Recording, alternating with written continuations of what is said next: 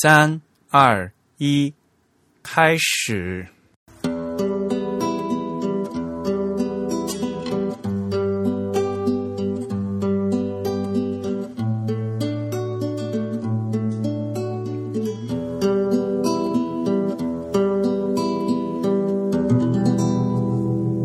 大家好，您现在收听的是 Type is Beautiful 旗下全球首家用华语制作的字体排音主题播客节目《自弹自唱》。我们的字是文字的字，关于文字的畅谈，而不是弹唱。我们的播客只有声音，没有图像。我们的口号是用听觉方式扯视觉艺术。如果您可以脑洞大开，那么我们的目的就达到了。我是你们的主播汶川西畔东营居 Eric，我的感冒好了。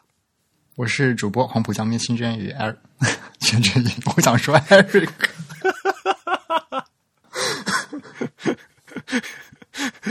你还没睡醒呢，你？照理应该睡醒，我好像睡了十几个钟头了。虽然在荔枝 FM 和网易云音乐上面也可以收听到我们节目，但还是强烈的推荐大家使用泛用型的播客客户端收听呃收听自弹自唱。我们在那个网易云音乐上面好像是有几期没有通过审审查是吗？还是怎么样？对，那个十九大期间的那一期没有一直没有通过，我都不知道为什么。啊，所以呢，还是希望大家，嗯，这个时候还是泛用型播客客户端是最靠谱的哈。我们的网站的地址呢，就是 typeisbeautiful 点 com。那所谓的泛用型呢，大家直接比如说 iOS 上面就直接用那个系统自带的 Podcast 啊播客就可以了。也欢迎大家与我们交流与反馈，呃，推荐大家用邮件的形式。如果你喜欢自弹自唱呢，也欢迎用 PayPal 或者支付宝向我们捐赠。无论是捐赠还是反馈，联系的地址都是 podcast at the type 点 com。Podcast 拼写是 P O D C A S T，The Type 的拼写是 T H E T Y P E。那现在进行捐赠呢，还可以参加我们定期的幸运听众的抽奖活动，获得两位主播和嘉宾为大家准备的金本奖品。那奖品呢，包括字体的相关书籍、海报、明信片等等。今天呢，是我们的第六十期节目啊，又是一个整数字。然后呢，我们几乎已经成了惯例，在每次凑整的时候呢，都要请到我们主编大人 Rex 来参加我们的节目。欢迎 Rex 主编。嗨，大家好。那在主呃主编讲正片开始之前呢，嗯、先给大家分享几条新闻消息。Adobe 的 CC 好像更新了是吧？真宇，你装了吗？还还没有，他应该还没有推送给我。啊？为什么？我不知你道。你你你不开那个就是他那个 manager 吗？呃，应该是我没有设成那个，所以系统自动启动。哦，好吧，嗯嗯。不过我记得以前它会，它会随时会提醒你，它好像会自己启动还是怎样的？以前是可以自动，呃，我我反正我现在也是自自己启动的，因为因为我平时在日本嘛，然后有一些什么云的那些同步啊什么的，所以它一直、啊嗯都一直都挂在那个我的那个就是我我不知道是不是这个消息被强给强调了。啊，嗯，好吧可能。反正最新版所谓的就是 CC 的二零一八啊，都已经二零一八了哈的版本呢，在也算就是在十月份呢推送出来了。那咱们是字体排音的节目嘛，所以呢和大家介绍一下就和字体相关的一些新功能。呃，比如说这个 Illustrator CC 的二零一八。这次呢更新了以后啊，就可以支持 OpenType 的 SVG 字体了。原来我们好像也在节目里说过嘛，就是 Photoshop 的 CC 在二零一七的时候就已经支持了，那现在呢就终于 AI 哈，我们的 Illustrator 也支持，然后呢它就可以在嗯在安装目录里面给你装那个 emo emoji one color 和那个 Trajan 的 color concept 的那个 OTF，它是一个 OTF 文件，而且呢，嗯，它就是可以转取，就是就轮廓化嘛，啊啊，它它有那个单色版本的是吧？里边应该。对，还说它转出来也是彩色的呃，就是转出来也是彩色的，哦？是吗？嗯，那，嗯因为因为苹果本身的那个 Apple Color Emoji 是是位图嘛，对对对，它根本就不是一个矢量图嘛。呃，它这边这次那个 Emoji One 的话，它这个它是本来就是矢量图，所以呢，就、嗯、你可以转取的。啊，那还蛮高级的。它应该是直接把那个 SVG 的矢量信息给你提取出来，然后变成图形。对对对对对，所以这个就是很大的区别嘛。嗯，因为虽然都说是彩色的嘛，都是 emoji 嘛，对吧？但是呢，Apple 的 color emoji 但里面都是位图，呃，所以大家仔细去看，它其实如果按那个呃放大的话，它其实并不是平滑的放大的。嗯嗯。然后，如果是 Windows 的环境呢，就会装那个 Seagull，那个是念 Seagull 嘛？Seagull UI 的 A emoji 啊，和就是和 Mac 环境是不一样。嗯嗯。另外一点，就和字体相关的一点，就是这个最新的二零一八呢，就已经装了可变字体哦。啊啊！之前好像听说过，他们好像把什么 Myriad 都改成了 Variable Font。对，呃，这次他就装了。像那个衬线体的话，就是那 Medium 啊，呃，Medium 文呃，它那个文件名叫 Medium Variable Concept 啊。然后呢，Mirrored 这个无衬线体也装了，还有一个叫做 Ac Acumen 啊，呃，这三个的就是墨可变字体了，大家就可以马上来体验一下哈，所谓的最新的我们的 Variable Font 是什么样的一个感觉？嗯哼，嗯。另外呢，就是一个特别扯的事情，就是在呃，可能和国内用户没什么关系。呃，日本这边的话，那个呃，最新的那个二零一八版的第一个版本有有有一个很严重的 bug，就是日文排版有个 bug，它它它那个什么标点挤压和那个闭头尾的那么默认设设置会有问题，所以呢，就是如果用新版打开老文件的话，就就那个排版都都会全部乱掉。不过这个 bug 已经修复了啊，是所以呢，如果大家现在去更新的话，呃，应该呃，比如说 Illustrator 的话，是最新版本应该是二十二十二点零点一啊，二十二点零点一的这个版本呢，是已经修复了 bug 的版本。嗯嗯，Illustrator 的版本号都已经二十二了。对我我这边还是二十一啊，因为你没更新嘛。对对对。嗯，软件这边就说到这里，然后啊，对了，问，嗯，双十一过得怎么样？啊，双十一还没到，你要装的我们到，我们现在录音的时间啊，也是哈，暴露，你说你录了这么多期节目，怎么居然这是？呃，双十一呢，我们在北京呢有场比较大的活动，其实可以跟大家介绍一下，对吧？嗯嗯嗯，首先呢是方正他们搞了一个那个特别有意思，他们叫呃二零一七秋冬新品发布会啊，你瞧人家起的名字啊，秋冬新品发布会，搞得跟那个什么发生秀一样的。他他们是故意记双十一这个时间吗？就刚好掐到这个点吧，哎，正好双十一是一个周末，对。然后呢，除了这次哈，除了就是方正自顾他们嗯出了一些新品的话啊，还有一个很有意思的就是，嗯，杨林清，呃，他们邀请杨林清呢，嗯，做了一本中文字体应用手册的第一卷啊，新书发布。所以呢，这次呢，不仅是新字体的发布会，也是那个新书的发布会。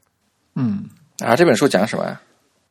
呃，就是你就就和名字一样嘛，中文字体应用手册嘛。当然了，大家如果去呃还是蛮厚的一大本。呃，如果大家去翻的话，主要呢是方正他们字体的一个字体样章啦。但是呢，杨林清呢在设计的时候呢，就是突出了就是应用方面啊。哎，OK。所以呢，这是可以当做一个字体的工具书啊来用。嗯，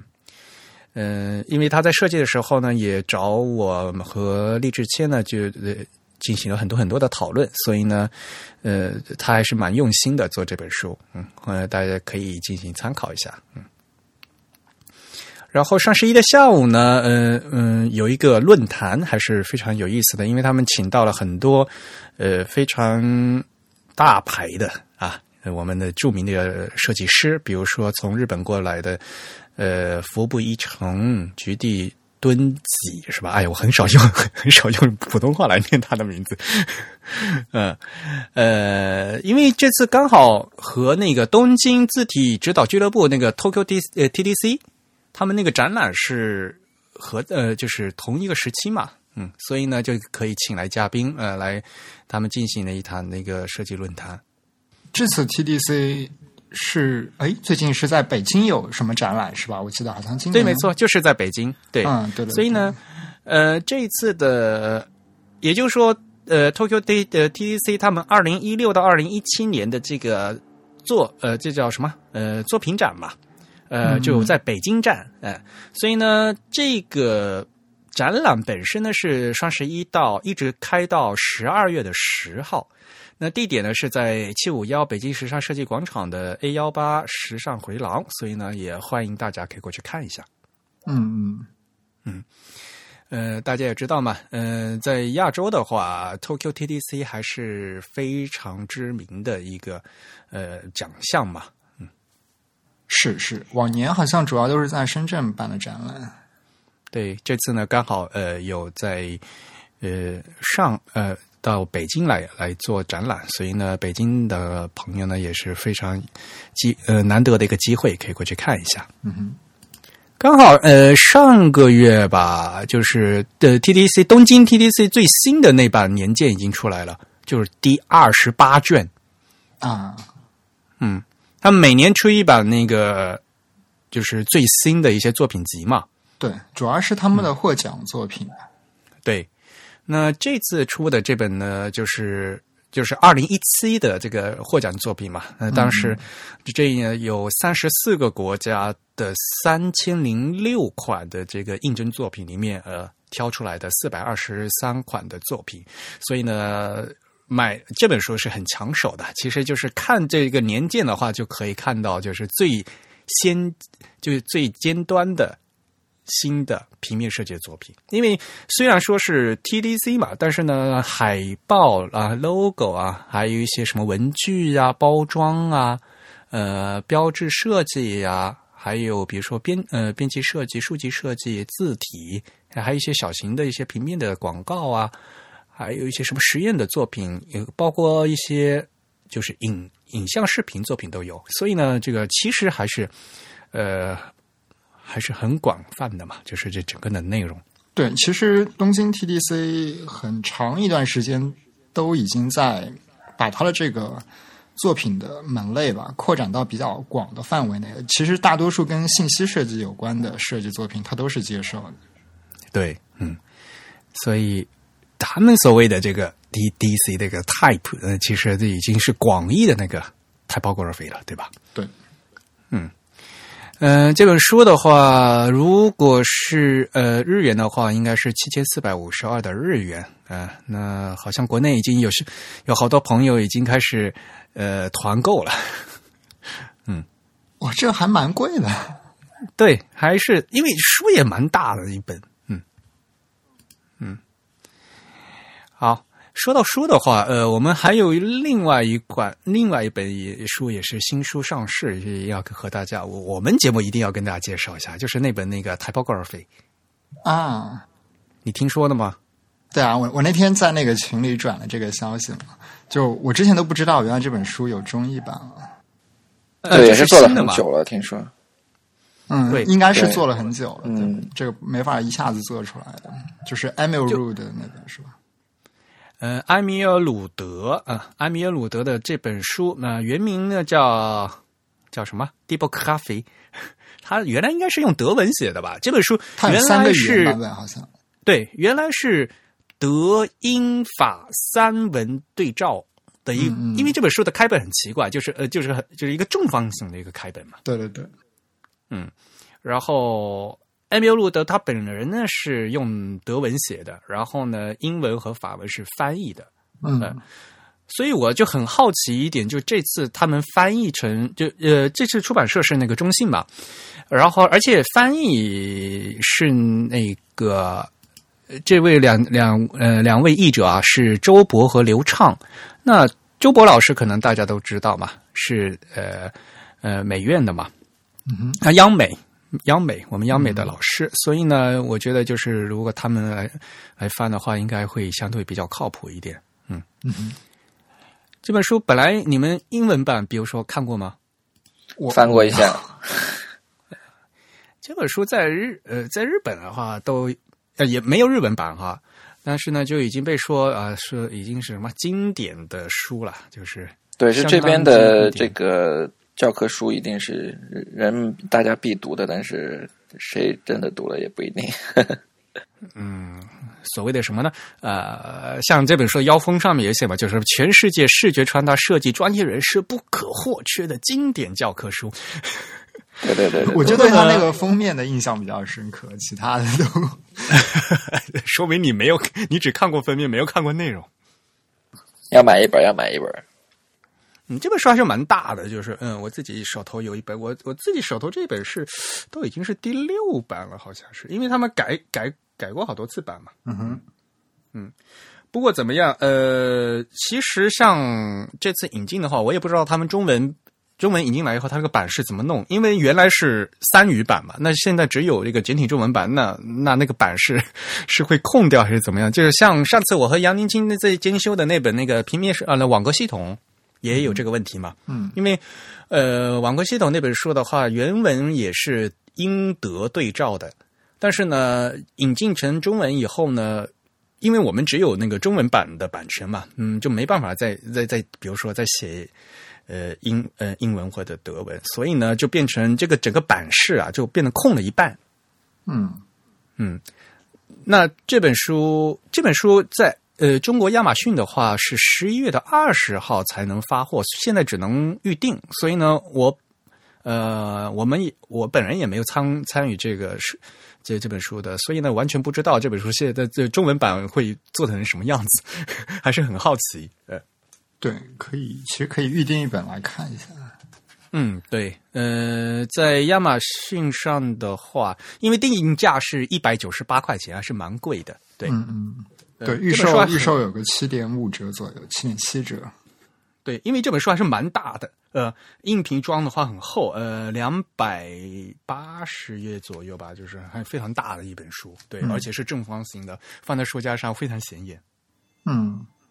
啊。所以呢，像这本书虽然是很经典哈，呃，我还是想提醒大家一点，就是和刚那本红的。大红书的网格系统一样，这本书呢，呃，埃米尔鲁的作者呢是也是在一九六七年写的，所以呢，虽然是一本经典的书，但是呢，大家一定要把它放到就是在六十年代。你想，六十年代是什么时候？六十年代还没有电脑，对吧？嗯所以呢，就当时他们在做平面设计的整体的环境是怎么样的啊？嗯，大家一定要要放到那个时候，呃，那个时候去考虑。对，所以有些东西的话，呃，还是需要注意的。嗯。啊，刚好，那反正新闻就说这么多吧。那我们今天时间也不多，赶快来进入正片。好的，那我们 Rex 一来的话，就是要继续我们的无衬线体的大师系列，是吧？我们 这个系列还有名字吗？对，好像还是是是讲了讲了哪几位大师？那个 Johnston 还有 Gill。对对对，然后今天然后后面我们谈论了保呃保罗伦纳是吧？啊，哦，对，Forerunner 讲了 Futura，对 Porana，对对啊，Futura，嗯，对那很自然的到后面就从几何形的无衬线后面就应该讲到人文主义的无衬线了，对吧？那今天我们的主题呢，就是我们伟大的字体大师，呃，他的名字应该阿德里安·弗鲁提格，应该这么念吧？嗯哼，是吗是不是英英国人是不是要念成 Adrian？？Adrian Frutiger，yeah。Adrian 啊 Adrian 啊啊，对。英国人肯定会英语肯定会念成 Adrian，嗯，那法语怎么念？还是德语怎么念法语的 Adrian，？OK，那德语呢？不知道怎么念。德语也应该是嗯啊嗯 Adrian 差不多的。OK，然后 f u t i g 嗯，对对对 Frutiga，Frutiga 还是比较那个什么的，大家叫 Frutiga 就好了。Frutig 啊，就是那个那个 r 那个音会弱化吗？还是怎么样？呃，小舌，Frutiga 法语和德语都是小舌音嘛，所以是 f 呃法语的话是 f u t i g 哦，是这样子。哇，那这名字太难念了。对，因为它法语的那个字母 U 是念成 U 嘛 d i g e 哦，但是他本人应该是德语是吗？母语，他肯定会说法语了，肯定会说法语，应该是德语，对，嗯哼，因为他出生是在那个瑞士的波恩，呃伯尔尼州，好像就嗯啊、呃就是波恩，呃伯恩哈，应该是伯恩，就是有港台翻译成伯尔尼，嗯、但是应该是伯恩，呃，应应该是德语区，就是伯嗯，尔呃波嗯、应该是伯尔尼区，呃就是德语区，但是呢，在他们那个州呢，就是德语、法语都是官方语言。他出生的那个地方不是叫那个什么夏森镇是吧？这个 Untensee，Untensee 就是那个什么湖啊，那德语那个 seen 不是湖嘛 winter 是什么意思呢？Winter 就是 under？under 的意思是吗？就是湖下是 under，嗯，就是湖下面。湖南是吧？就是 湖南，因为它旁边不是那个旅游胜地吗？这个那个因特拉肯嘛，OK，因特拉肯其实就是那个 Interlaken，就就是湖中间嘛，因为它那边有两个湖，啊，它呃有 lower lake 跟 upper lake 可能是。上面的湖跟下面的湖，对，嗯，所以呢，那个下层那个 Unten Untensee 呢，就是德语的版本嘛，就是湖呃湖湖南嘛，对吧？然后 Interlaken 哦其实就是拉丁语嘛、i n t e r inter 嘛，就是 between 嘛，就是啊，下面的湖的湖那就是南湖。对，南湖跟北湖应该是的。反正他的那个故乡就是非常风景非常优美的。小镇子等于是对他出生是一九二八年是吧？对，一九二八年，嗯，那也然后呢，他是刚刚二零一五年过世嘛。这因为就是前年嘛这个事情，所以呢，大家我印象还是非常深刻。因为二零一五年我们字体界呢走掉了两位非常是失去了两位特别重要的大师嘛，一位就是弗鲁提格先生，还有一位呢就是查普普先生嘛。对对，嗯，他们俩也是同时代的人了，对，对对对，嗯，所以弗鲁提格先生是享年八十七岁，对吧？一九二八年啊，是民国十几年。是吗？啊，对，对呀、没错，对呀、你想啊，一九二八年，对呀、应该是对他一九二八年出生，呃，出生之后，呃，就应该在是在那个德国的那个小镇子上，sorry，瑞士的小镇子上，呃，长大吧。然后从小应该据呃据说他们那边呃瑞士当时学校要求的是一个呃需要是要在学校里面写一种花花式的一种 script 一种题，然后他就会。在私下，然后呃对抗学校的这种呃这种官方的要求，然后自己写一些呃这种新式的题，然后自己玩儿，然后从小就想做一个艺术家或者是雕塑家这样子的一个职业职业。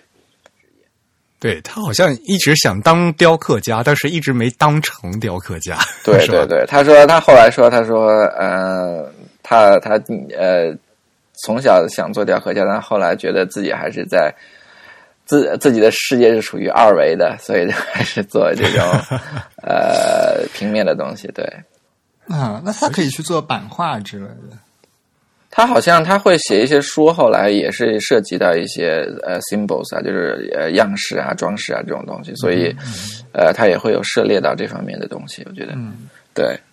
为为什么这些像我马上想到那 Eric Gill 嘛，就是他们那些为什么都是想当雕雕刻家？是我感觉那个时候那个时代，他们虽然也不是 exactly 一个时代，但是嗯，就是雕刻这种造型艺术是吧？就是还是对于他们来讲的话，影感觉影响还是蛮大的。嗯，对，对，我觉得，但我觉得啊，另外就是欧洲整个工坊可能它的那个文化也比较好吧，就是呃，雕刻的每个小镇子都有自己的雕刻师，然后，然后你可能也会，我觉得对小孩来讲，比雕刻也会比较 fascinating 的一个职业，因为你可以看到，你可以出，呃你可以接触到一个三维的一个非常精致的一个艺术作品。嗯，要比画家什么的看起来更有意思，感觉。啊，的确是，对，呃，有是有那种手工的感觉哈。对对对对对，我记得我那个时候去呃去福建老家的时候，偶尔经过一个小黑房子，然后他们在做雕刻，就觉得哎呀，还是雕刻帅。雕那种佛像。其实大家不知道，我和 Rex 其实是老乡啊！对对对对对。啊，我们怎么扯到这里来了？但是弗洛提格他爸好像是那个，就是织布机工吧，就是就是 weaver 吧，就是织布的，就是对对对，应该不是一个纺工，对对，嗯不是一个很对嗯很有文化的一个呃一个一个家庭，就是一个普通的当地的一个就家工人家庭对对对，感觉是对。但他应该是他从小就会展现出这方面的一些才能，所以他的父亲啊，还有老师啊，都会鼓励他去呃从事这方面的东西。但是感觉他们又不是因为还是小镇子，所以就会说啊让他去做学徒 apprentice，而不是说去做 fine art，去去做纯艺术。所以他应该也是会是一直想一直受影响，会走一个比较实用呃应用应用艺术或者实用艺术的这个路线，对。这个古今中外都是一样的啦，就是大家所有的家长都会反对自己的孩子去走那么去读美术，除非你家里是真的是艺术家什么的，否则大部分家庭都会说你干点儿呃实实际一点的东西。对啊，那，就是真正找份稳当的工作，对不对？对对对对，这跟这跟他们是无产阶级背景有关嘛？我觉得如果我觉得是的他是个什对对对么布尔乔亚家庭，那就不一定了。没错没错。对，嗯。但是他后来就是到印刷厂去当过学徒，我记得好像。对的对的对的，他叫呃，他去过应该是家里附近的一个印刷厂做学徒，然后后来就转到四九年的时候是多少？二十一岁的时候，他就转到了苏黎世应用艺术学校来学习书法。嗯就开始正式的来做这方面的一些工作了。然后当时瑞士的整个风气是这种现代主义的平面设计，有用就是用这种 Acton's Grotesque 跟 Neuhaus Grotesque，就是其实就是 Helvetica 的两个前身吧。嗯，对对对，然后就非常呃受当时这种这种这种气氛的影响。然后我还读到另外一方面，他他的老师叫 Walter 呃 Walter Car，is it？呃当时呃 fault fault care OK，对，反正是当时的一位另外一位比较呃比较有有影响力的一个字体设计师。然后他们他们当时瑞士的整个气氛就是说，嗯，主张一种现代主义的这种呃 approach，但是又不是很喜欢包豪斯的那种感觉，包豪斯的那种一切都要极端的。呃，几何化、极端的这种 rationalize 的这种气氛，他们也不是很喜欢。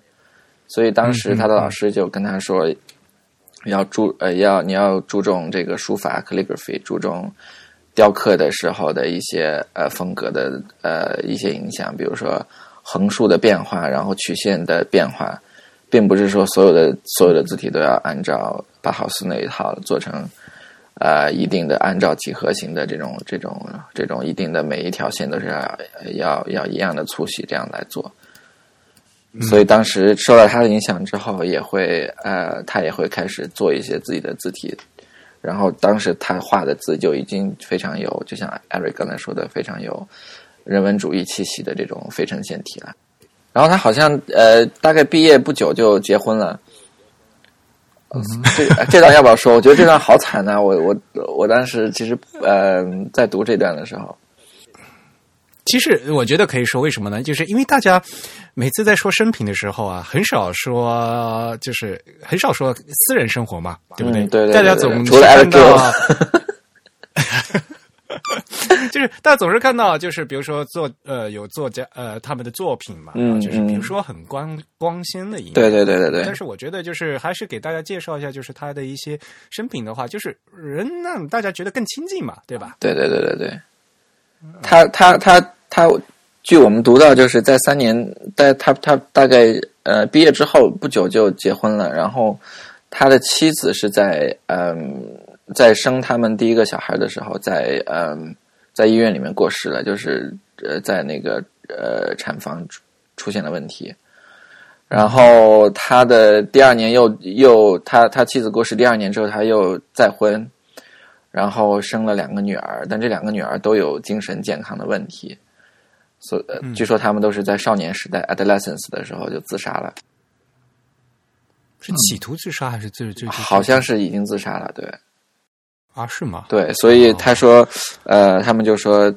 对这个，嗯，对当时瑞士的这个心理健康的这个支持感觉不够，所以他们也他跟他的父呃妻子也建立了相关的这种基金会，后来来支持这方面的工作。嗯因为我，因为我后就是前段时间一直都和小林张先生就是一直有一些工作上联系嘛。那小林张先生和弗鲁提克先生就是他们直接就是在曾经在一起工作过嘛。然后我就听小林张先生讲，就是到后来就是他因为都就是进那个老人院里面去了嘛。他没有和就子女住在一起，所以后期就是和小银章他们一起在做改字的时候啊，都是小银章跑到老人院里面去，是吧？当然，就是他的晚年都是在老人嗯，就是那个老人老人院度过的。啊，对，我觉得，对我读到这样子就觉得，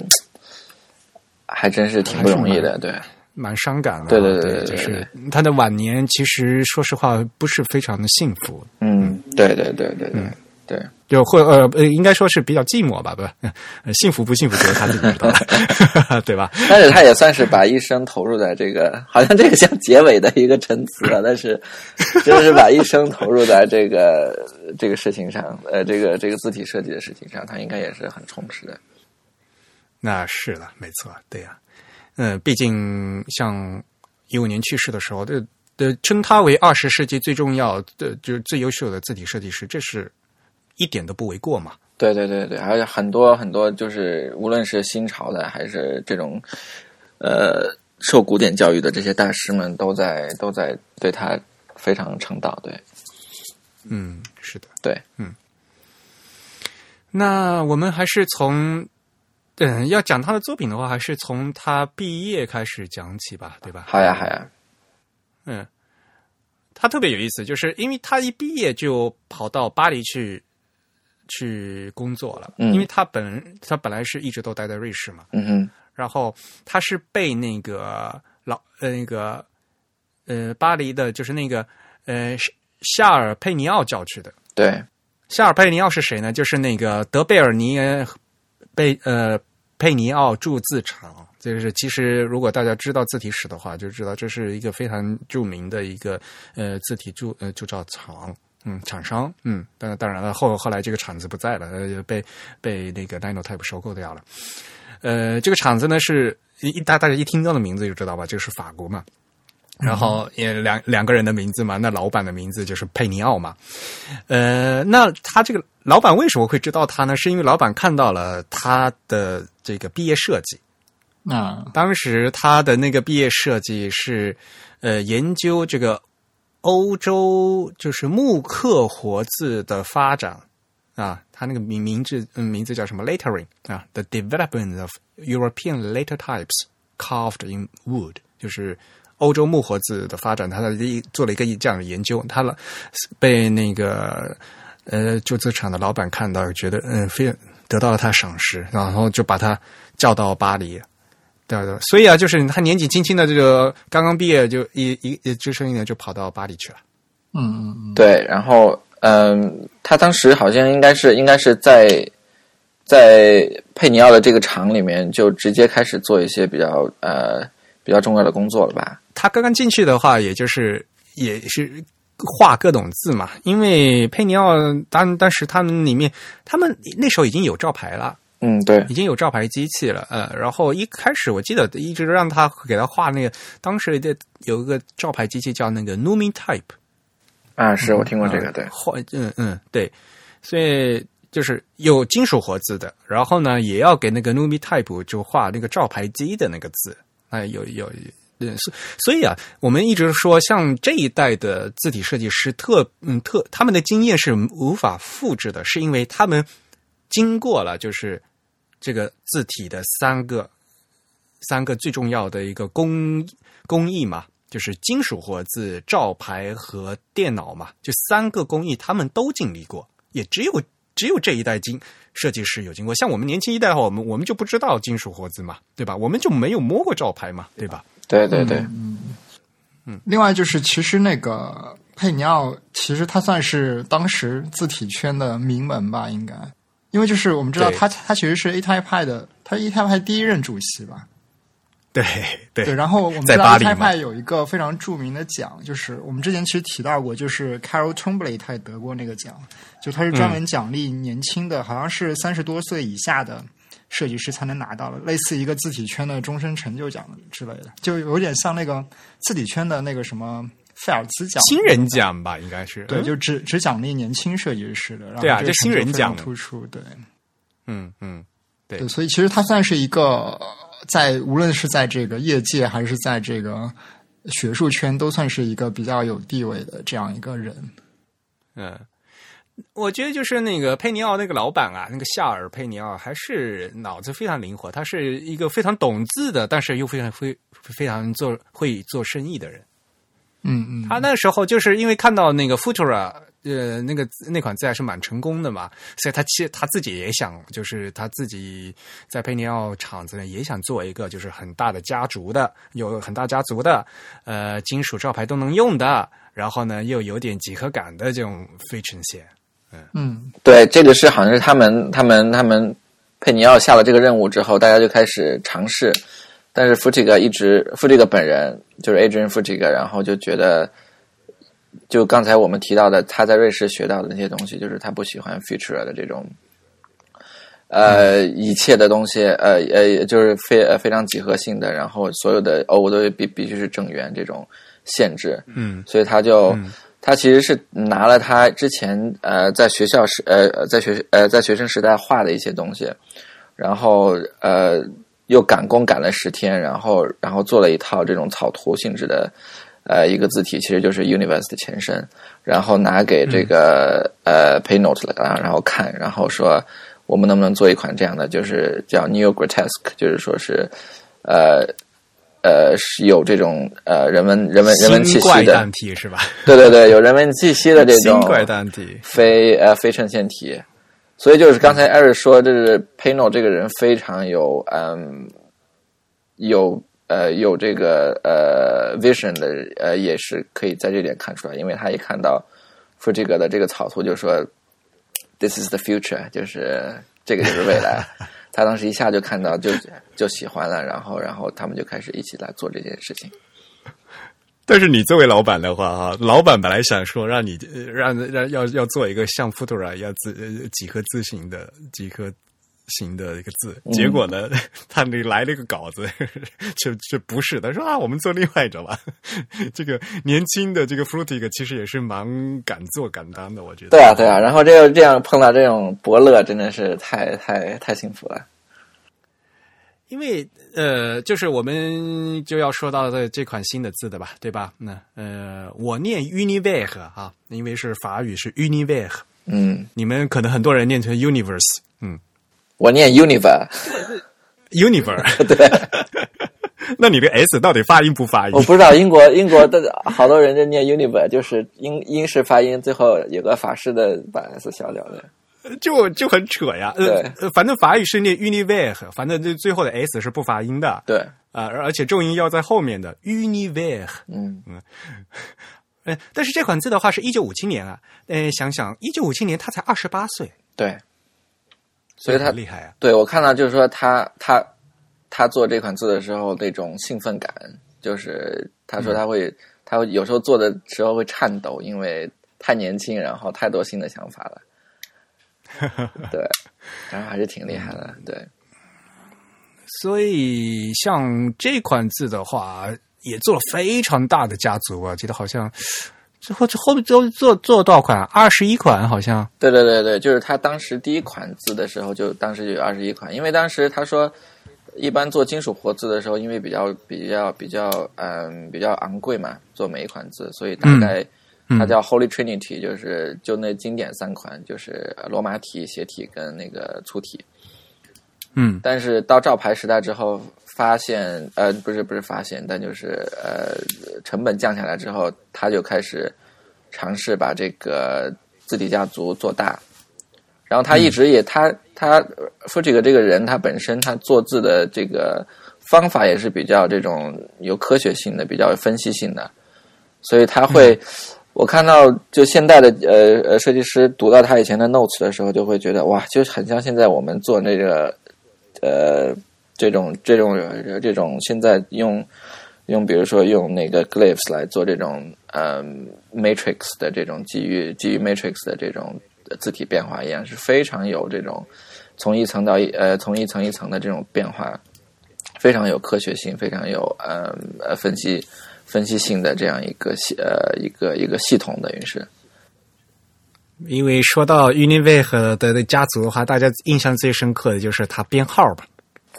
对对，他当时他当时是为了那个呃为了这种全欧洲或者美国都能使用，因为当时其实现在也一样，就是你每个国家的家呃字体，你会你会当你讲到那些粗体或者细体的时候，会用当地的语言，所以呃。嗯所以其实并不是很国际化，所以他当时就想说，用两个数字，然后来，来后，然后，然后来表示这个这个具体的变化的一个版本。比如说，他第一个，呃，他第一个数字就是讲，呃，三到八，然后第一个数字就是自重。比如说五，就是他认为中间的最合适的，呃，呃，一个自重，它就是五。那么第二个自重，它一开始发布的就是五跟六，就是。五就是呃罗马体正体，六就是斜体，所以它五十五就是，就是说呃 Univer 五十五的话，那么就是 Univer 的这种呃 regular 体，那么对。罗马真体，对，然后如果是五十六的话，Univer 五十六的话就是罗马的一个斜体这样子。他当时那个斜体是 oblique 吧？对，是 oblique，对对对，不是 italic，对，这还不是 italic，嗯。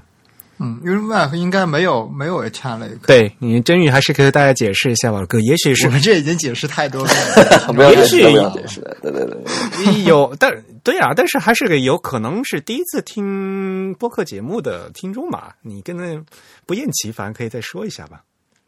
呃，行，那那个我们所谓的 oblique 主要是一个几何形态上的倾斜，我们会称它为 oblique。那么所谓的这个 italic。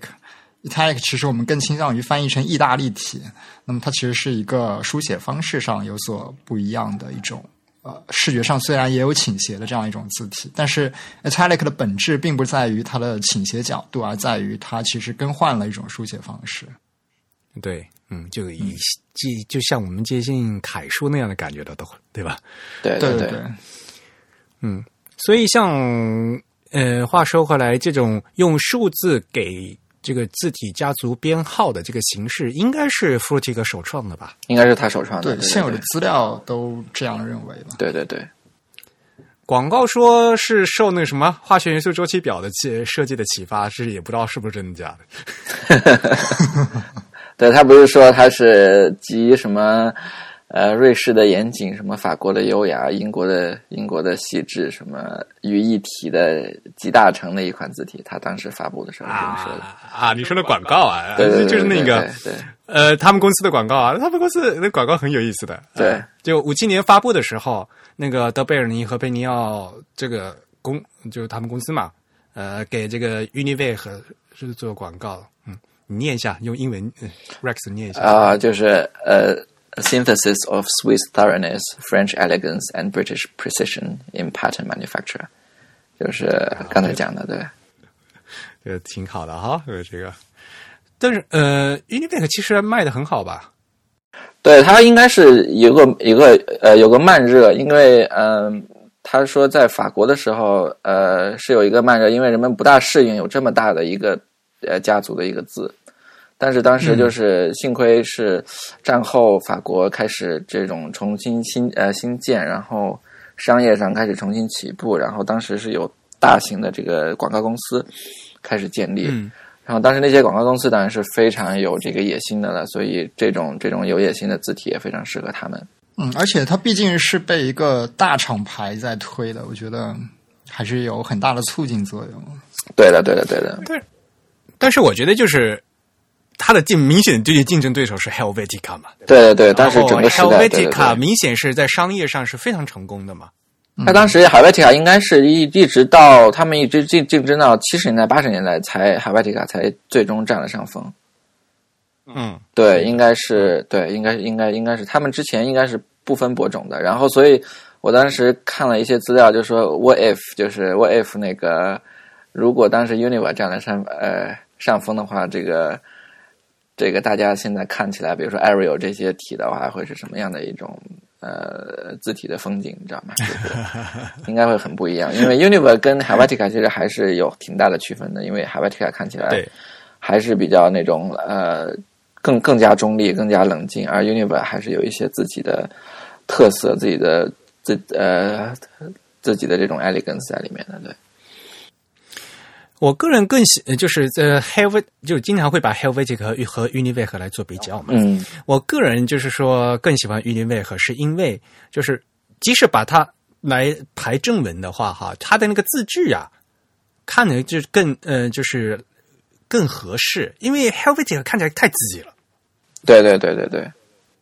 嗯，排尤其是排那个长文的时候，就是 Helvetic 排这个长文啊，且且不说把这个 Helvetic 拿去做排长文合适不合适的问题，但是它就 Helvetic 它默认的那个字句就是太齐，嗯，那就尤其是排成长，就排成段落以后，明显的两个版面的那个表情不一样。对对对对对，所以六七十年代的时候，那些平面设计大师们，比如说阿明·霍夫曼，呃呃，刚才讲的那个 Typography 那本书，Emil Rudd，嗯，还有 Wim Crow，就是荷兰这帮人，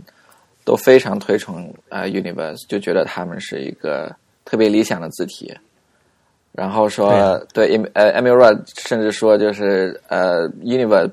基本上结束了这个呃衬线跟非衬线体的两个的较量，就觉得 Universe 代代表着非衬线体结合了衬线体的一些特点，然后最终胜出了。所以刚才讲的那本书《Typography》，整个所有的每个字都是用 Univa，然后所有的它的呃每，因为它 Emil 呃 Emil Rod 在那本书里面用了很做了很多呃视觉上的尝试，用用字体本身各种粗细，然后排了各种 pattern，然后所有的东西都是用 Univa 来做的。你可以觉得买买这本书可以看出来，Univa 它作为一个不管是嗯排正文还是说是。作为一个 graphic 的一者一个 element，它的它的它的这种延延展性都是非常强的，真的是非常厉害的一款字体。说到那个埃米尔鲁德嘛，啊，我们埃米埃米尔鲁德嘛，他其实如果我们现在说的话，是应该说是是瑞士设计的一个特别代表性的平面设计师嘛。对对对。但是他自己就不用 Helvetica。对对对对对。呃。对，因为像另外一本嘛，我们网格设计嘛，呃，我网格系统就是用 Helvetica。哎，呃，我们其实说一些比较好有意思的东西。如果呃，如果大家要区分 Helvetica 和 Univac 的话，哈，从字形上看啊，这最典型的是那个大写字母 Q。嗯，那个 Univac 的那个大写字母那 Q，最后那那个圈儿后面的那一笔是简直是一横 就。啊，特嗯，对对对对对对，特别有特点，就是很少有很少有这样的字体，就是把那个 Q 的第二笔做成一横的。对对对对，嗯嗯，对。我另外，它那个它那个字母 G 的下面那个一竖是不出头的，对，就没有大写大写字母的，对对对。对，其实非常还是非常好认的，对。所以它现在还蛮明显。等于还是一个很不像 Helvetica 什么年代都感觉还差不多，但是 Univa 还是有一个时代感的，我觉得，因为它还是有一些特别、啊嗯、特别、特别、特别、特别、特别、特别呃有特色的一些细节的，还是比较好认的。对，嗯，特别是大写字母，你和 Helvetica 放在一起的话，一看就觉得 Helvetica 个字太满，嗯，就是很圆嘛，嗯，就是很宽嘛，就宽度完全就不一样。对对对所以啊，就是整个整个版面撑的太满，嗯，Helvetica。对对对，嗯，像后来好像巴黎地铁都是根据这个 Univac 的一个版本改的，是吧？对，那个题应该叫 Metro，、对，应该是 f u t i g 啊 a，Metro 对，应该是 f u t i g a 参与设计的，然后等于巴黎地铁整个都用了，然后后后来。呃，伦敦伦敦这边有几个区的路牌也是 Univa，就比如说呃西敏区 Westminster 市中心那个区，都是用 Univa 来做路牌。然后虽然 Univa 一直在那个德国不是很成功啦，因为德国是个据他说是个 Linotype 国家，Linotype 当时推的是 Helvetica，对，但是嗯但是，一九七二年慕尼黑呃奥运会就是那个呃那款呃那那一届非常著名的，在然后在平面设计史上非常著名的一个呃一届奥运会，啊、就是呃他们呃他当时呃设计的那个嗯、整个整个的视觉系统，当时用的就是那个呃 Univer，当时其实是现在来看是。因为 Univer 用的最成功的一套这种平面设计吧，就是当时啊、呃 Otto Eicher Eicher，嗯。不知道怎么发音，对他来设计的，，I hear，对对对。应该是你 all all here，嗯。Eicher 是吗？嗯，对对对，你现在来看的话也是非常，我们之前在做一些项目，还在看这个，就最近伦敦有一个展是是重新在呃回顾它的这个奥林匹克的这一套设计。现在看来还是非常棒，然后 U 呃，然后 Univer 看起来真是真是真是真是非常厉害，对，嗯。像在欧洲之外，像比如说那个蒙特利尔的地铁啊，嗯。多伦多的地铁啊，也都是，嗯，对对对对对，我记得我记得那个法兰克福的那个机场也一直都在用，就是，但是好像用的是一个那个窄的版本，好像是。然后现在新的一倍还有一倍一倍以前的 logo 跟现在 logo 都是用了 Univer，对。啊、对，所以还是现在还是呃，感觉又有一个慢慢回温的感觉，对，嗯，其实啊，呃就如果苹果用户老苹果用户知道，以前老的那个苹苹果笔记本那键盘上面用的都是 Univer。对，那个感觉更像那个什么，刚才他刚才说的什么元化学元素周期表，对，没错，嗯，当时那个键盘上面那个字还是斜，就是斜的嘛，对对对对对。的嘛，对对对，那个的很早了，那个那是那个什么 PowerBook 的年代，零七年以前了，应该是对，对对对，十十十几年前，的，对。呃，老老苹果用户才才就是才会知道。哎，现在这个原之前后来是一一几年的那个原体是什么呀？我现在电这个电脑的这个没有，反正最新的话就已经改成 San Francisco 改成 San Francisco 了。对，嗯，不知道这个这个我忘记是什么了，就是它中间 San Francisco 跟这个嗯 Univa 中间、这啊，后来改成那个那个 Fall R Gay，就 VAG Vag Rounded 是吗？对对，哦，是那个，我还对对对我还猜是他的，是苹果的那个键盘哈，一开始他们用的那个 Univac，然后后面用了那个 Fall R Gay Rounded，V A G Rounded，呃，Rounded，呃，然后后面嗯，对，用了很长时间，圆圆的嘛。对，这个我们有一期，我们应该很早的一期节目专门讲过这个。那我们开播那时候的第二期还是第三期？大家有兴趣可以回去翻，我们讲了苹果的这个字体使用的一个历史，应该讲了两两整期吧，对，这都两年前的节目了都。讲了自己都忘记了。是的呀，嗯。所以啊，其实这个呃，Univac 它后来有新版，对，是不是有几个新版？我记得，但应该比较重要的一个叫 Un 呃 Univa Next，是对对，零七年。首先它其实，在那个早期那个叫什么铸牌机时代，它其实就有新版吧，就它有给 Linotype 专门定制了一版。嗯，对对，应该是对。对的，就是给 Linotype 铸牌机用的版本。对对对，哎，就是大家说，虽然同都是那个金属字，呃，就是金属活呃活字哈，就是有专门就是金属活字，就是散的嘛。还有一种就是给自动铸牌机用的，就是像 Linotype、Monotype 那样的自动铸牌机用的，因为那样的话，他们用那个字母是不一样的。嗯，是对，主要是那个什么字字母的宽度嘛。对对，所以这个东西的话，其实就是如果不熟悉自排呃铸牌机的话，可能这个还比较麻烦。这个反正我们等以后有机会再讲。嗯，嗯，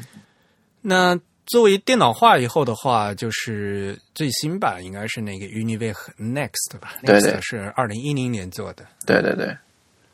嗯，这个是小林章他呃参与的吗？嗯，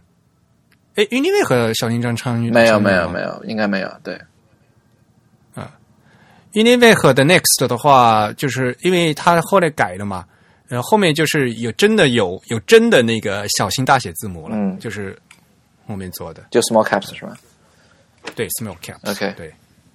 嗯。对，应该补充了很多。后后来后来一一年又出了那个跟纳丁一块做了那个 Arabic，那个啊阿拉啊阿拉伯文嘛，对对对对对对对因为什么呢？呃，这款字的话，一开始是那个佩尼奥对吧？这个字体公司出的嘛，但是 但是佩尼奥这个字体公司本身也是命运多舛吧，应该说是他七二年后来被那个哈斯字体厂收购了。嗯然后呢，后来呢，他们那个字库呢，又又可以转到那个史腾佩尔去，然后呢，又变成那个 Nino 啊，然后最后大家也知道吧，到到现在 Nino Type 也被嗯被 Monotype 收购了，所以这这最后就是呃，他这个版权就是走了好多家。嗯嗯，Uni 当时 Univac 的 Next 还是拉丁参与设计的。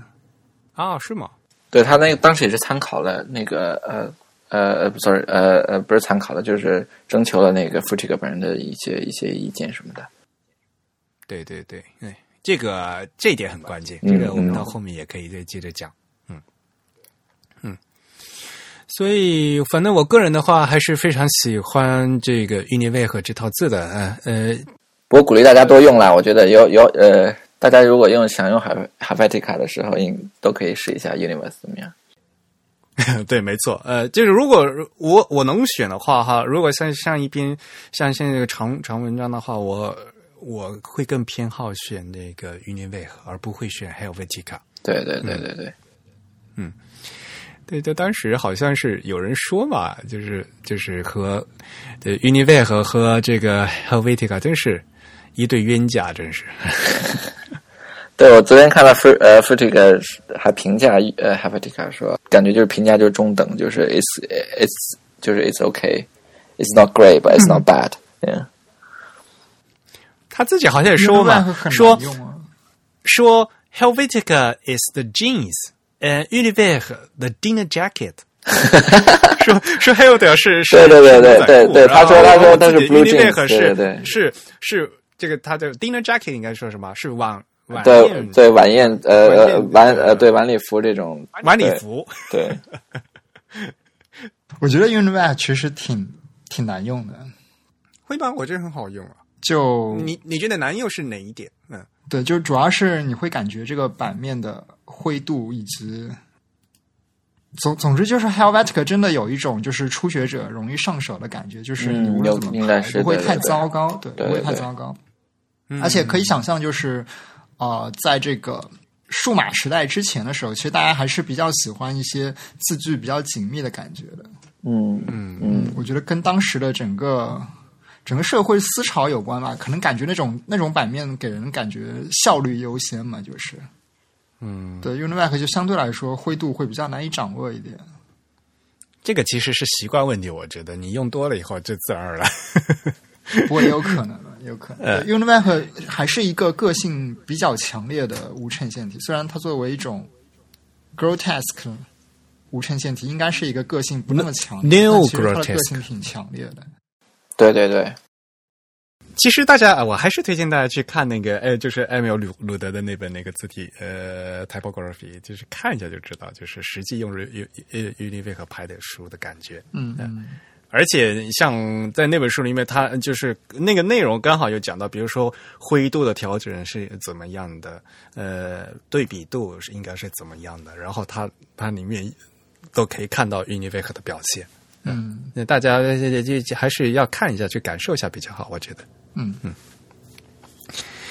呃，不过 Univac 这个事情的话，呃，如果大家有兴趣的话，可以参考我和吴涛翻译的那本字体故事。呃，字体故事的第九章的题目就叫“和瑞士有什么关系”啊？但一听个名字就知道吧。所以呢，这里面呢就可以就讲到就是 Helvetica 和 Univac 这这这一对冤家的故事好，那我们回来再看 Frutiger 先生这生平的另外一个大作，那就是 Frutiger 这款这款字，对吧？对对对，这这款字体我觉得大家还是比较熟悉的。对，就是以他本人命名的这款，因为看的很多嘛。对，而且在现在这个时代，其实应用也也有一种越来越广的趋势吧。好像大家重新发现这款字体是非常高品质，也比较好用的一款字体而。且很当代，感觉很很对对对，它的这个所谓的这种人文主义的感觉，就是更有这种传统意大利书写的这种感觉。对对对，我们原来说的 Univac，它如果在呃归类的话，是属于那个 neo grotesque 嘛，就是新怪诞体嘛。对那这个的 Frutig 这款字的话，那就是真的就是人文主义体了，对吧？对呃，原来那个 Univac 是 Frutig 先生二十八岁年轻时候的作品，而这个 Frutig 这款字呢，是他等到他五十岁才做出来的作品，就明显就是不一样。这个真的是，呃，好的曲线是怎么样成熟？呃，这个呃，是怎么做出来？这个明显可以看到设计师的大家的功底也不一样，经验啊，嗯这个都都是有影响的。我觉得，对对对对对，嗯嗯，呃 f r u t i g 这套字 f r u t i g 这个人和这套字哈 f r u t i g 这套字的话，呃，可能缘由来讲的话，可能大家都比较清楚了啊，因为他本人他本来是要为那个戴高乐机场做的，对吧？应该戴高乐机场本本来他们当时做的时候想用 Universe 来来来来做那个它的整个的标牌设计，然后、啊对，然后用 Universe 之后感觉呃有点还是有点几何，然后不够不够不够好读，然后那个嗯嗯，他的建筑师就跟那个。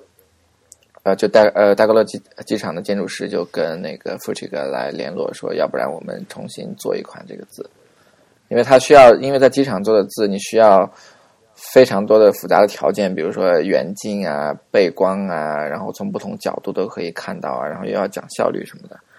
所以当时也是一个，当时当然这些考虑只是一个很那个没有现在这么呃有系统性，但是当时也是考虑了这些各种各样的问题，然后当时就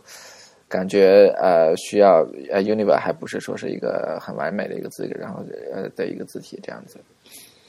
嗯，对。就是 Frutig 这款字，它就是以这个导向字体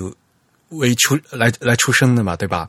其实做导向字体的话，有一个非常重要的一点，其实上次呃我呃和呃小林张先生他也跟大家讲的是说，其实导向字体的字啊，几乎从来没有人是正面对准九十度看的，一般都是挂在牌子上，大家都是都是斜的角度看的。嗯，首先它一般都高于你的视频线。对，呃，而且这这个，所以呢，而且呢，这个看的角度也不一样，对吧？看的那个呃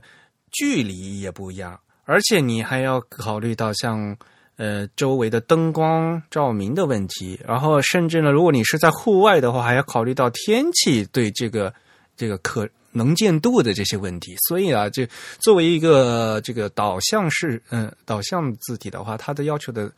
和普通的这些字的要求是非常不一样的。嗯，对的对的，所以当时这这款字应该是应该不是也不是从头开始设计，应该是基于他以前的一个呃，他给一个另外一个的小厂来做的一个设计叫 Concord，就是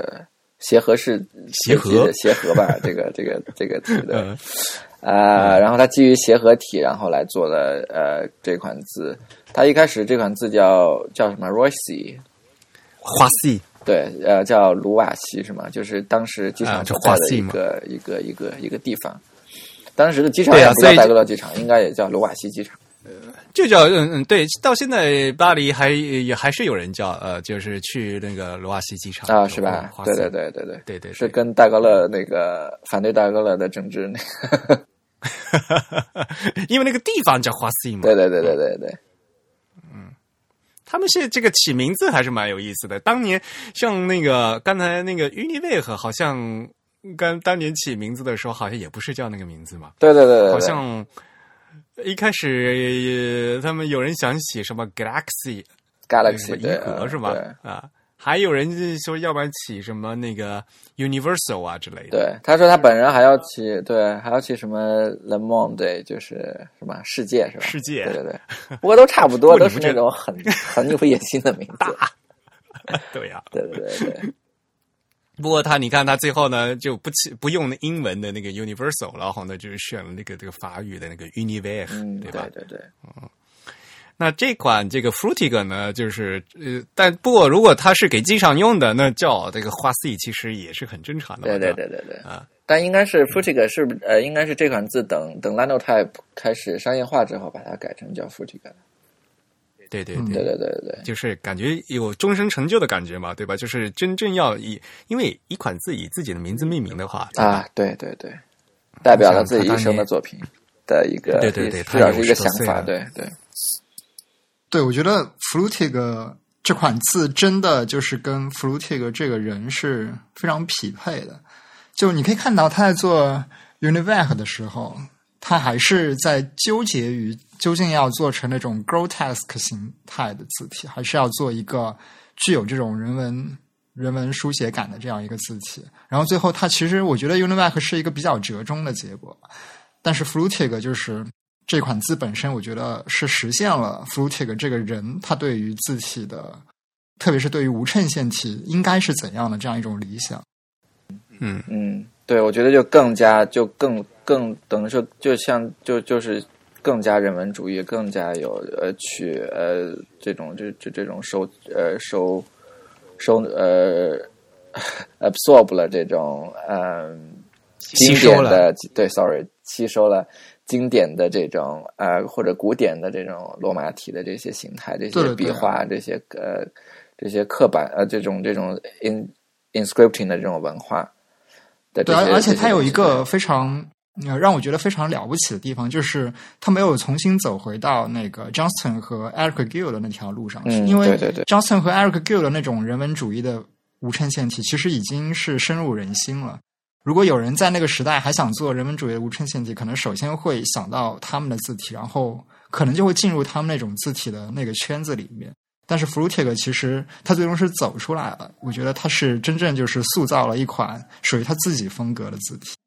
他这个我呃，我看到一个资料说，他那个他把他把他自己知道他自己有一个对至少对理想的字形是有一个概念的，所以他把他所有一生主要的字体都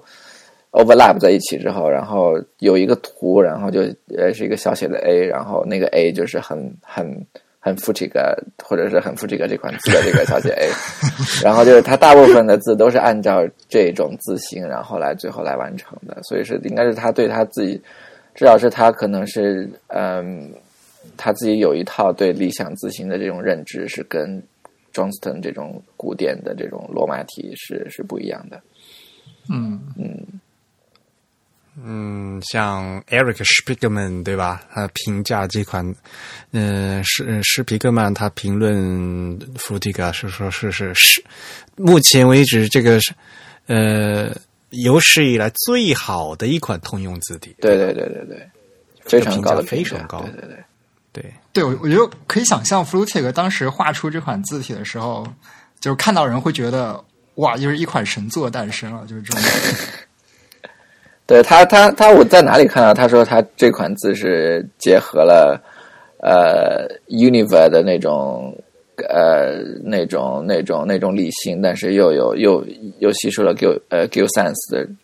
这一派的人文的一些特点，然后还有 Antique Olive，就应该是一款比较呃经典的一款这种法一种法国的一个呃一个。嗯，呃呃，一款字的一些形态，所以应该是一个非常、嗯、对综合了他各种他各种态度的各种呃呃观点的一款字，就像郑宇说的，嗯，而且就是作为这个 humanist 嘛，对吧？人文主义体的话，这他我们经常说嘛，人文主义体为什么叫人文主义体？就是它它的曲线非它的曲线非常非常优美。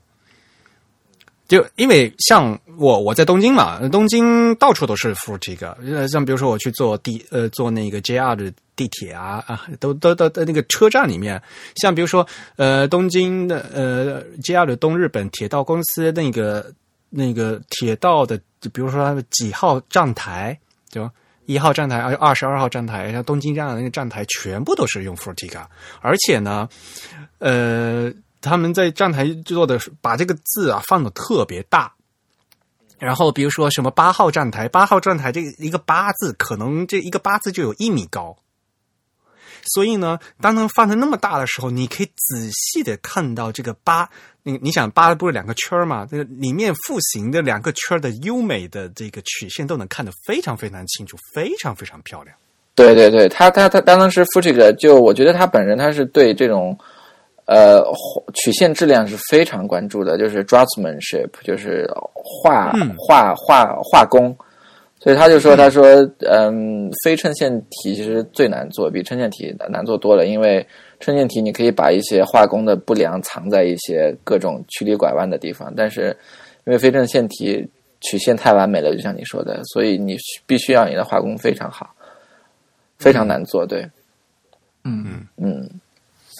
不过不过他也说，他说 他说他到日本日本之后，发现他的那个 u j i 好多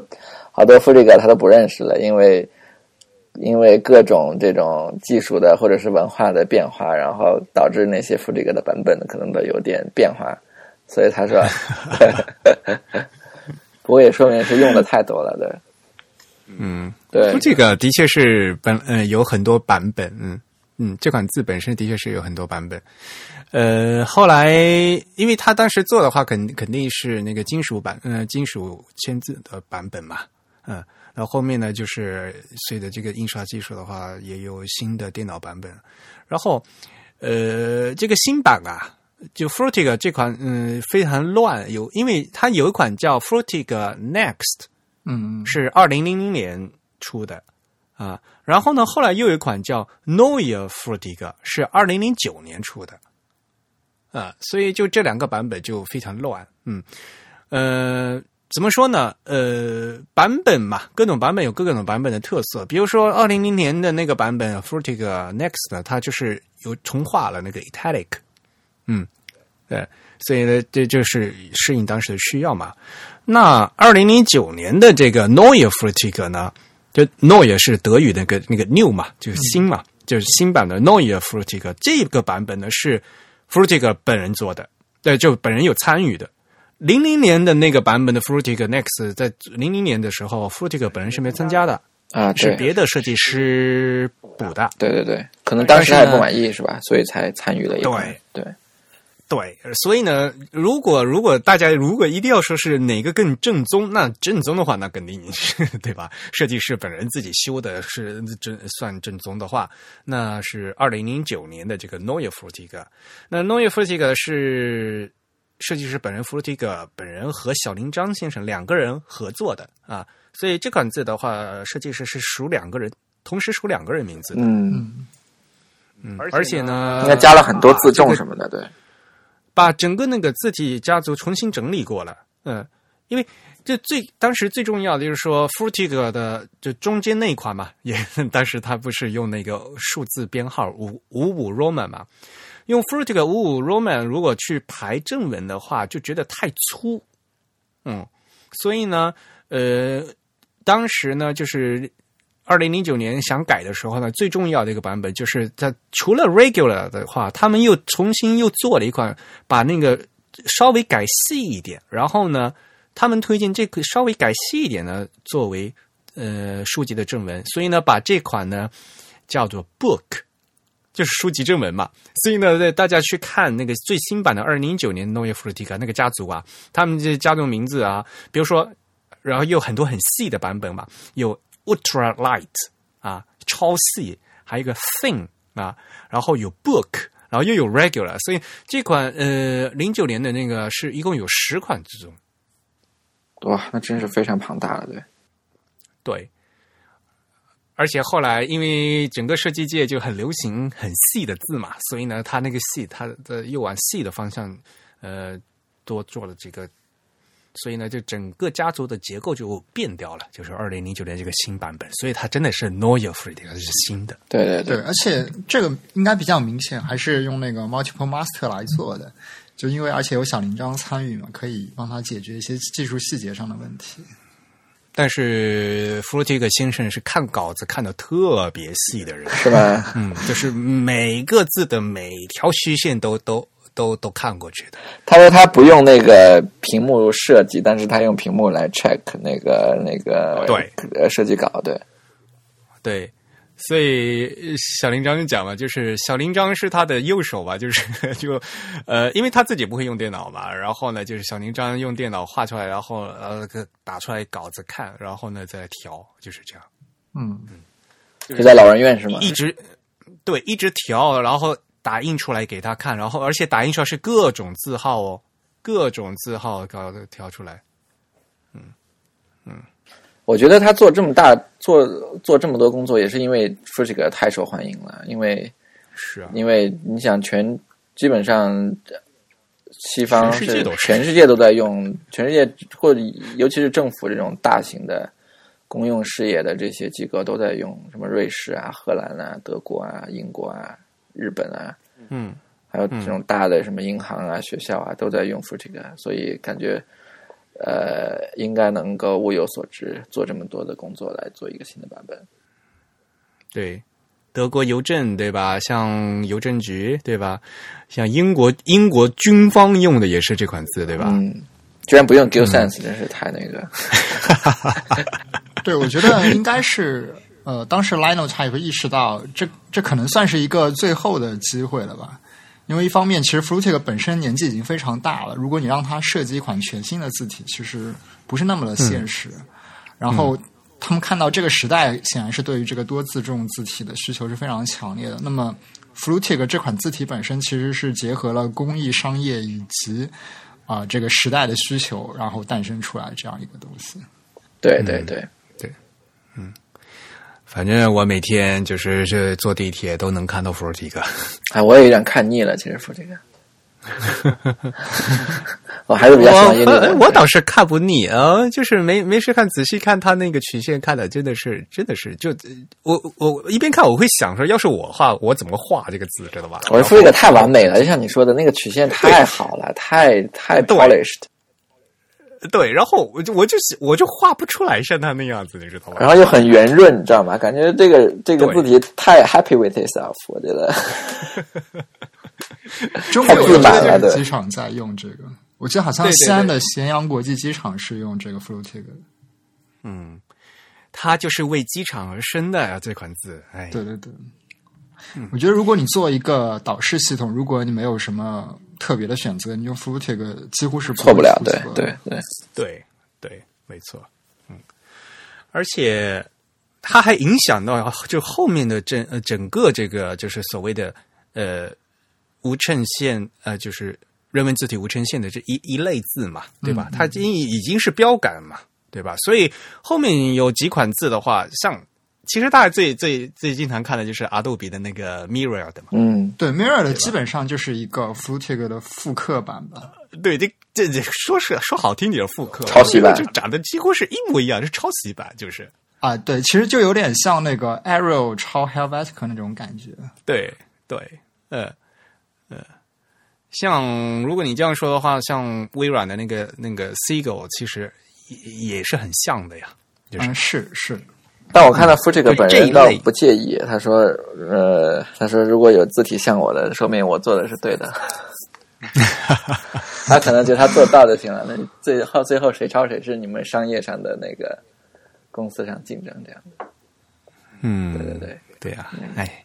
真正的大师的话，心胸是很开阔的。呃，跟大家说一下吧，如如嗯、因为那个 Fruitic 和那个 Mirror 特别特别像嘛，呃，一个最容易区别就是看小写字母 i，嗯，对，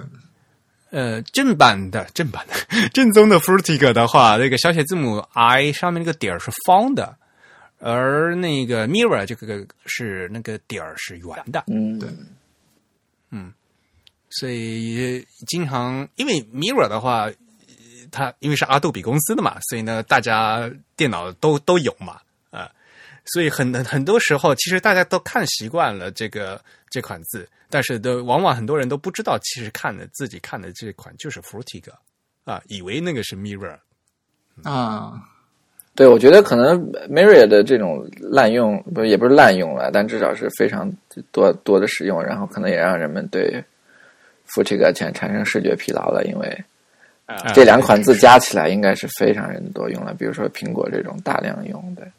以前对对对呀嗯对 Mirror 的主要还是可能便宜吧，而且它随那个 Adobe 的那套对对对对对 Creative Suite 就一起对发售，应该非常对，主要是嗯，主要是它是和那个啊嗯 Adobe 一起发嘛。那像 Flutic 的话，呃毕竟是那 Linotype 的拳头产品啊。嗯。嗯，不过 Mirror 是不是那个字句默认字句稍微稍微紧一点，感觉没有那么那么那么标牌字的那个 Futiga 那么那么那么 generous，感觉嗯，这就是有差距的，对这就是有差距的，对。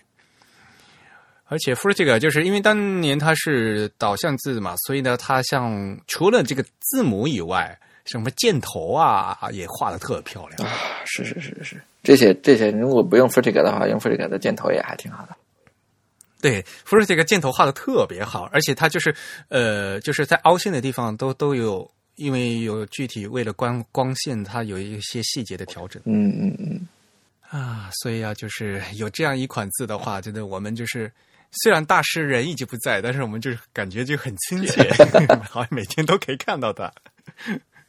我觉得 Futiga 还是太厉害了，就是就 Futiga 这个人，你我们下面讲的这款字又更加，就在这这个 Web 二点零的时代又超超泛滥。啊，下面一款字是吧？啊，我们今天就嗯讲这款字啊，这款字呢又是对呀、是这肯定是几何字体吧？如果对，这个是几何的，对对对嗯，avenir，你看都是法语 a v e n i r 对，，avenir，嗯，avenir 的话，因为呃每款 Mac 电脑里面都有吧？应该是的，对对对对对，嗯嗯因为它是以 A 打头嘛，所以它总是在那个字体列表的很前面。对对对，嗯这个我倒跟没有没有跟 Futura 比较过，但是感感觉 Avenir 更舒服，更更更那个什么，呃 f u t u 呃 Fu 呃 sorry，跟 Futura Futura 还是太那个太几何，太太 rigid。嗯，阿文尼赫看的更舒服，对，没错，而且他毕竟一看这名字也知道吧，他就是因为 future 是德语的那个未来嘛，然后对，然后法语的未来。法语的未来是阿文尼赫，所以他就是对着干的，他就跟你们德国人的这种刚硬要要加一点法国而且的，对呀、而且他这这款字呢，又是一九一九八八年的嘛，它是后起之秀嘛，嗯，对，对，我觉得其实是有一点致敬的意思吧，或者甚至是有一点开玩笑的意思。啊，那是了，就是对对，因为其实我觉得 Avnik 其实代表了 Flutig 一个就已经是一个非常成熟的这样一个字体设计大师了。然后他在那个时代，然后就是嗯、怎么说呢？他对他对 Futura 有一个细仿，然后做了这样一款字体。这款字体就是我觉得作为 Flutig 本人，他应该知道，就是这款字体他做出来一定是非常好的。然后就他怎么玩这款字体都会非常的好，所以他能做出这样的字体。对啊，他一辈子对啊 against 这种东西，然后他现在最最后到事呃事业晚期做一款，然后感觉是一个回应，对我我觉得 Flutic 在那个时代有点有点独孤求败的感觉了，就是基本上已经已经在这个字体设计上已经无敌了。嗯，对，然后他做这个 Avnik 就是一个，我觉得他自己应该会觉得他一定知道这款字体是很成功的。嗯，嗯，他说他他他他他自己觉得这款字体是他的 finest work，因为他说这款字的画的它的曲线是他的一生中最呃最难的，但是也是结呃结果是最好的一款字。嗯，对对对，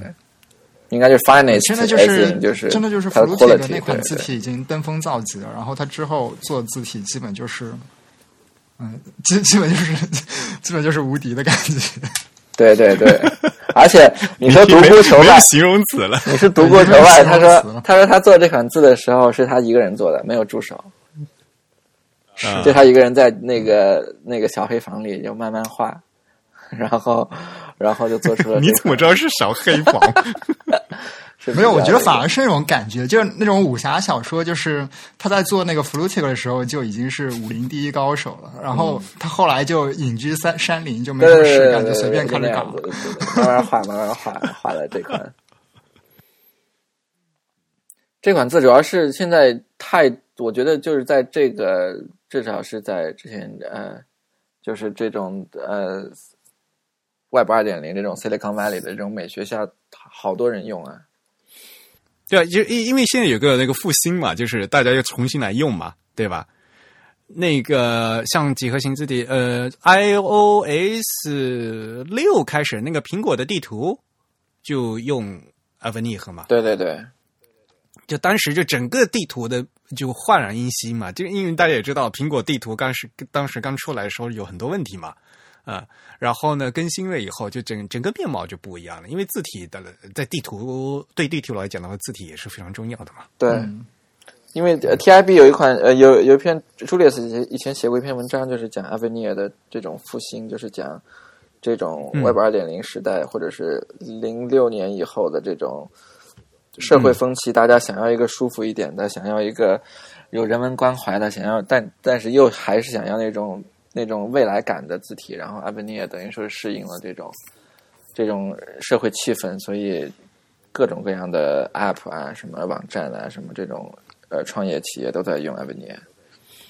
这才是未来呀！对对对对对对，当时那个谁，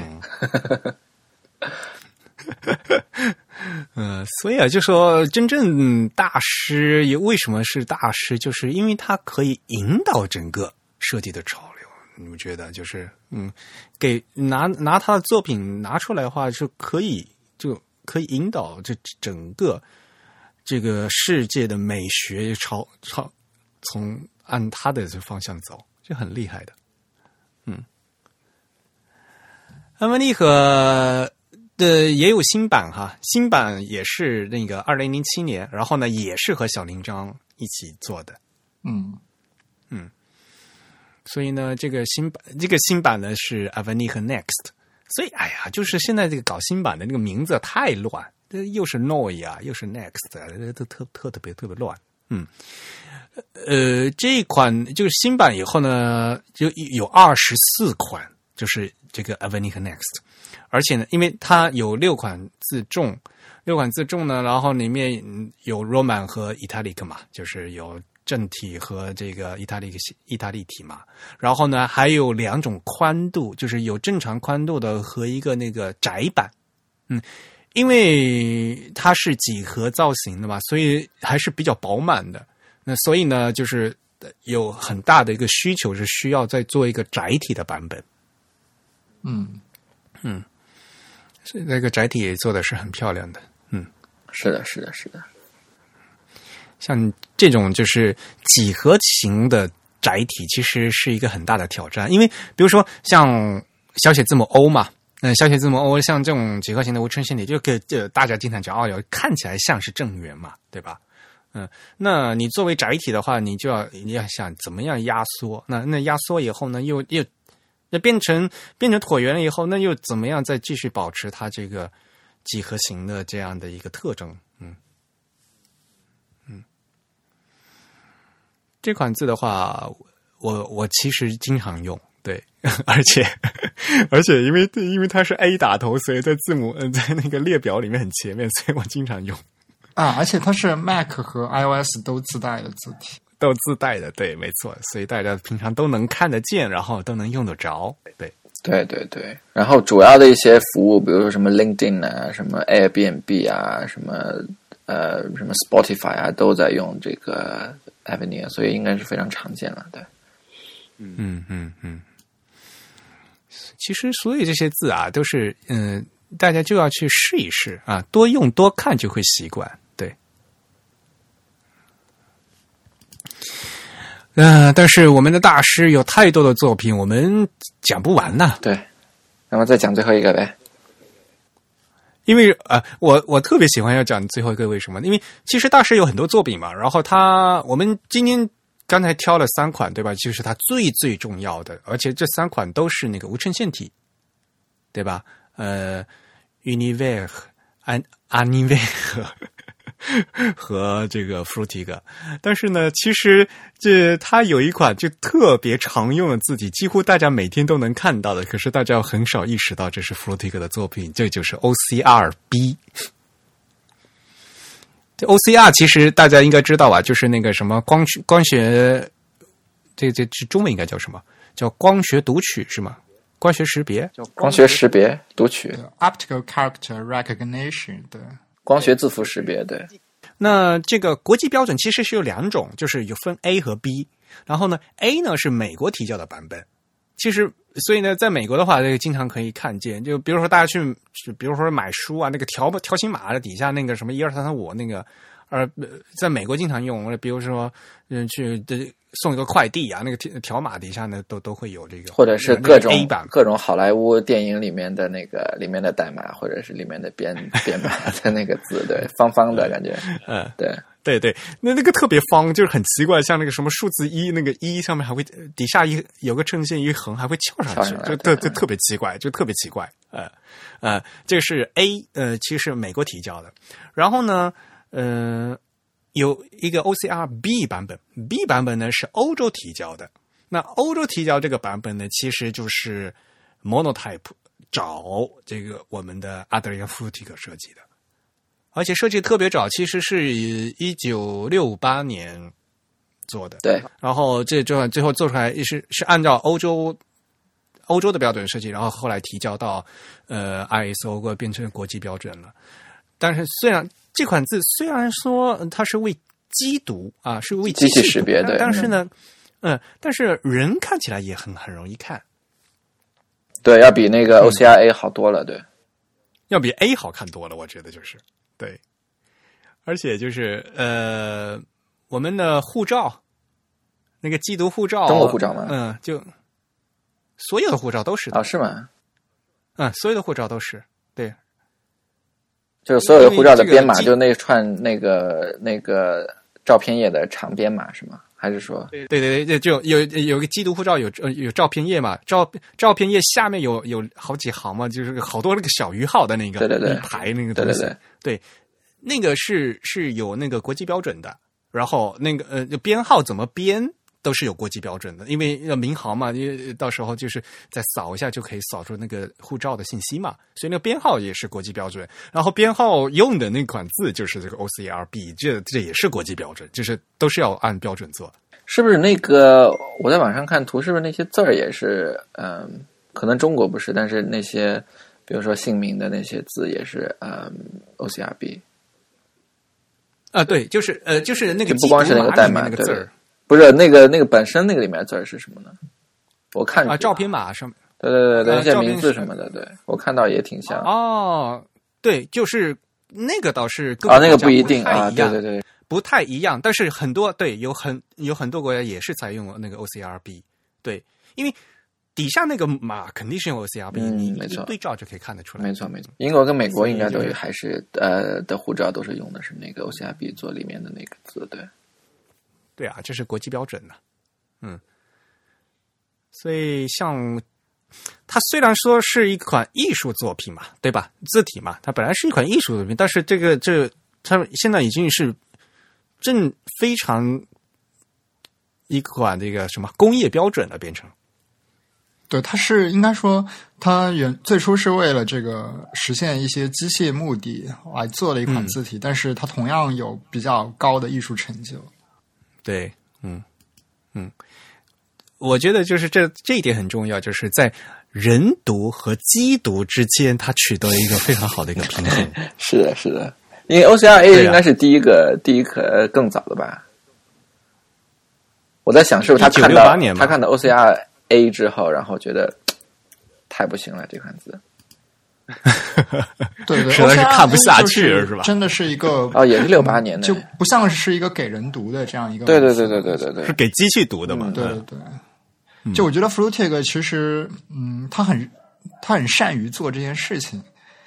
就是他能在这个满足一些工业需求的基础上，仍旧把它的风格应用上去，然后保持这个字有一种传统上审美和优雅的这种感觉。我觉得这个其实，其实，在那个 a v n i t 里面是体现了最多的吧。嗯嗯，就是因为 Futura 是一个以几何或者说是一个用概念做出来的字体，它就是为了。声明一种时代的观念，一种对于科学、数学这样一种理性的追求。但是，嗯，Flutig 就是向所有的人证明了说，即便我要秉持这种概念，我依然可以将书写的美学放进去。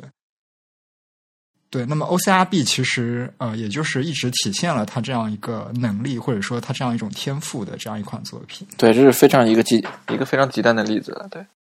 对，应该说这是 f l u t i g 特别的一种天赋，可以这么说。对。哎呀，这个就典型的嘛，没有对比就没有伤害嘛。你要你要想知道 O C R V 有多好看，你就去看 O C R A 有多么的丑，你就可你就知道了。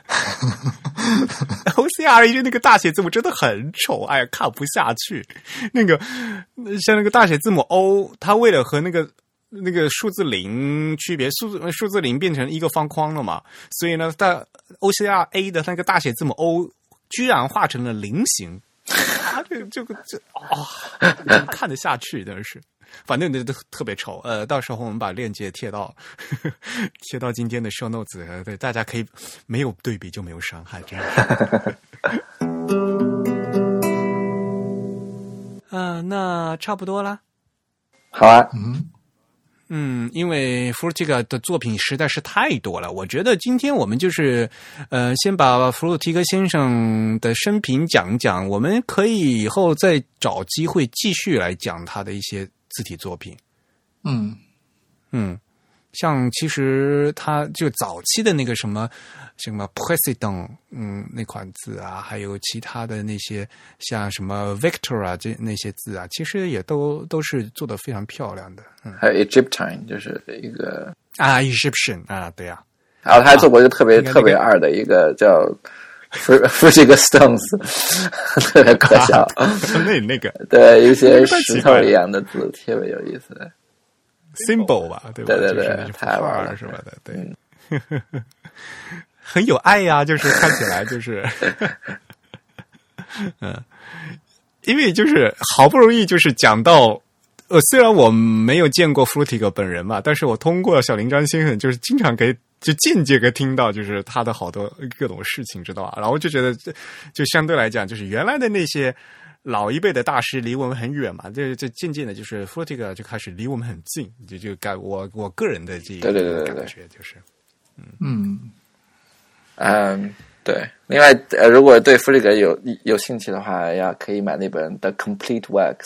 ，Adrian f r t i g e 那本书，零八年出的大白书是吧？大白书，对我还没有，我还没有买，但是感觉啊，是他作品集是吧？对，还有个呃，应该是一些 design notes 啊什么的，应该都挺棒的。哦，对对对，很贵。你感觉感觉好像很值得，很值得收集。对，我觉得应该，因为真的是他，他，他，他做了，他做了很多 notes，他还有很多想法。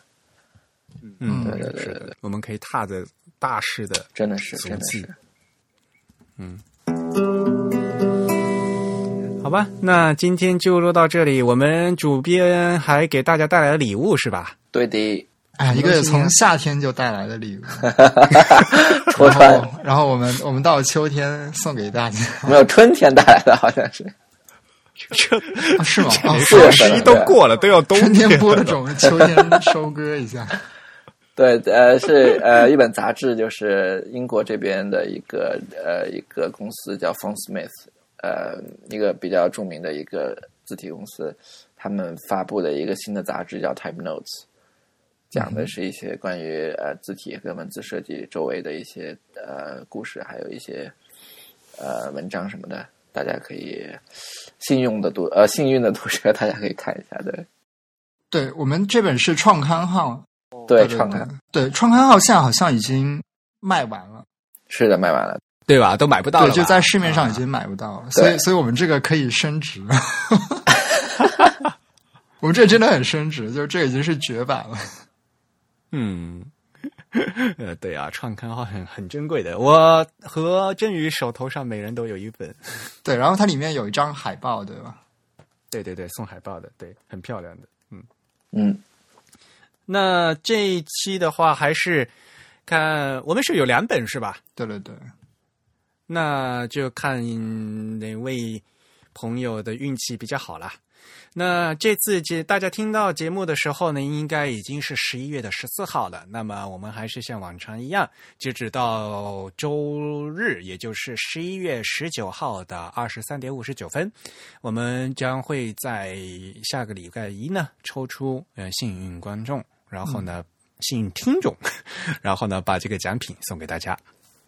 好，那感谢大家收听这一期的节目，也感谢 Rex 来参加我们的这个录制，做我们的嘉宾了。那如果大家有什么有什么反馈想跟我们说的，或者有什么随便什么东西都可以跟我们说吧，可以来信，可以写邮件到 podcast at the type 点 com，p o d c a s t at t h e t y p e 点 c o m。哎，其实我们最近还是收到了非常多新的听众来的反馈，但我们嗯我们并不是没有看到，我们只是还没有找到合适的时间来跟大家交流这个东西，所以我们之后还是会找时间来专门说这个反馈的，对吧？存着。对对对。然后同时呢，也欢迎大家继续给我们捐赠。我们的捐赠地址呢，跟我们的邮箱是一样的，podcast at the type 点 com，在支付宝、在 PayPal 上都可以给我们捐赠。同时，通过这个微信公众号的每一期节目的这个文章下面，也可以给我们捐赠。啊，我们的微信号、我们的新浪微博以及我们的 Twitter ID 都是 the type t h e t y p e。同时呢，在 Facebook 上搜索 Type is beautiful 也可以找到我们。好感谢大家的收听我们下期节目再见不要忘记给我们捐款哦奖品在等着大家。嗯拜拜。拜拜。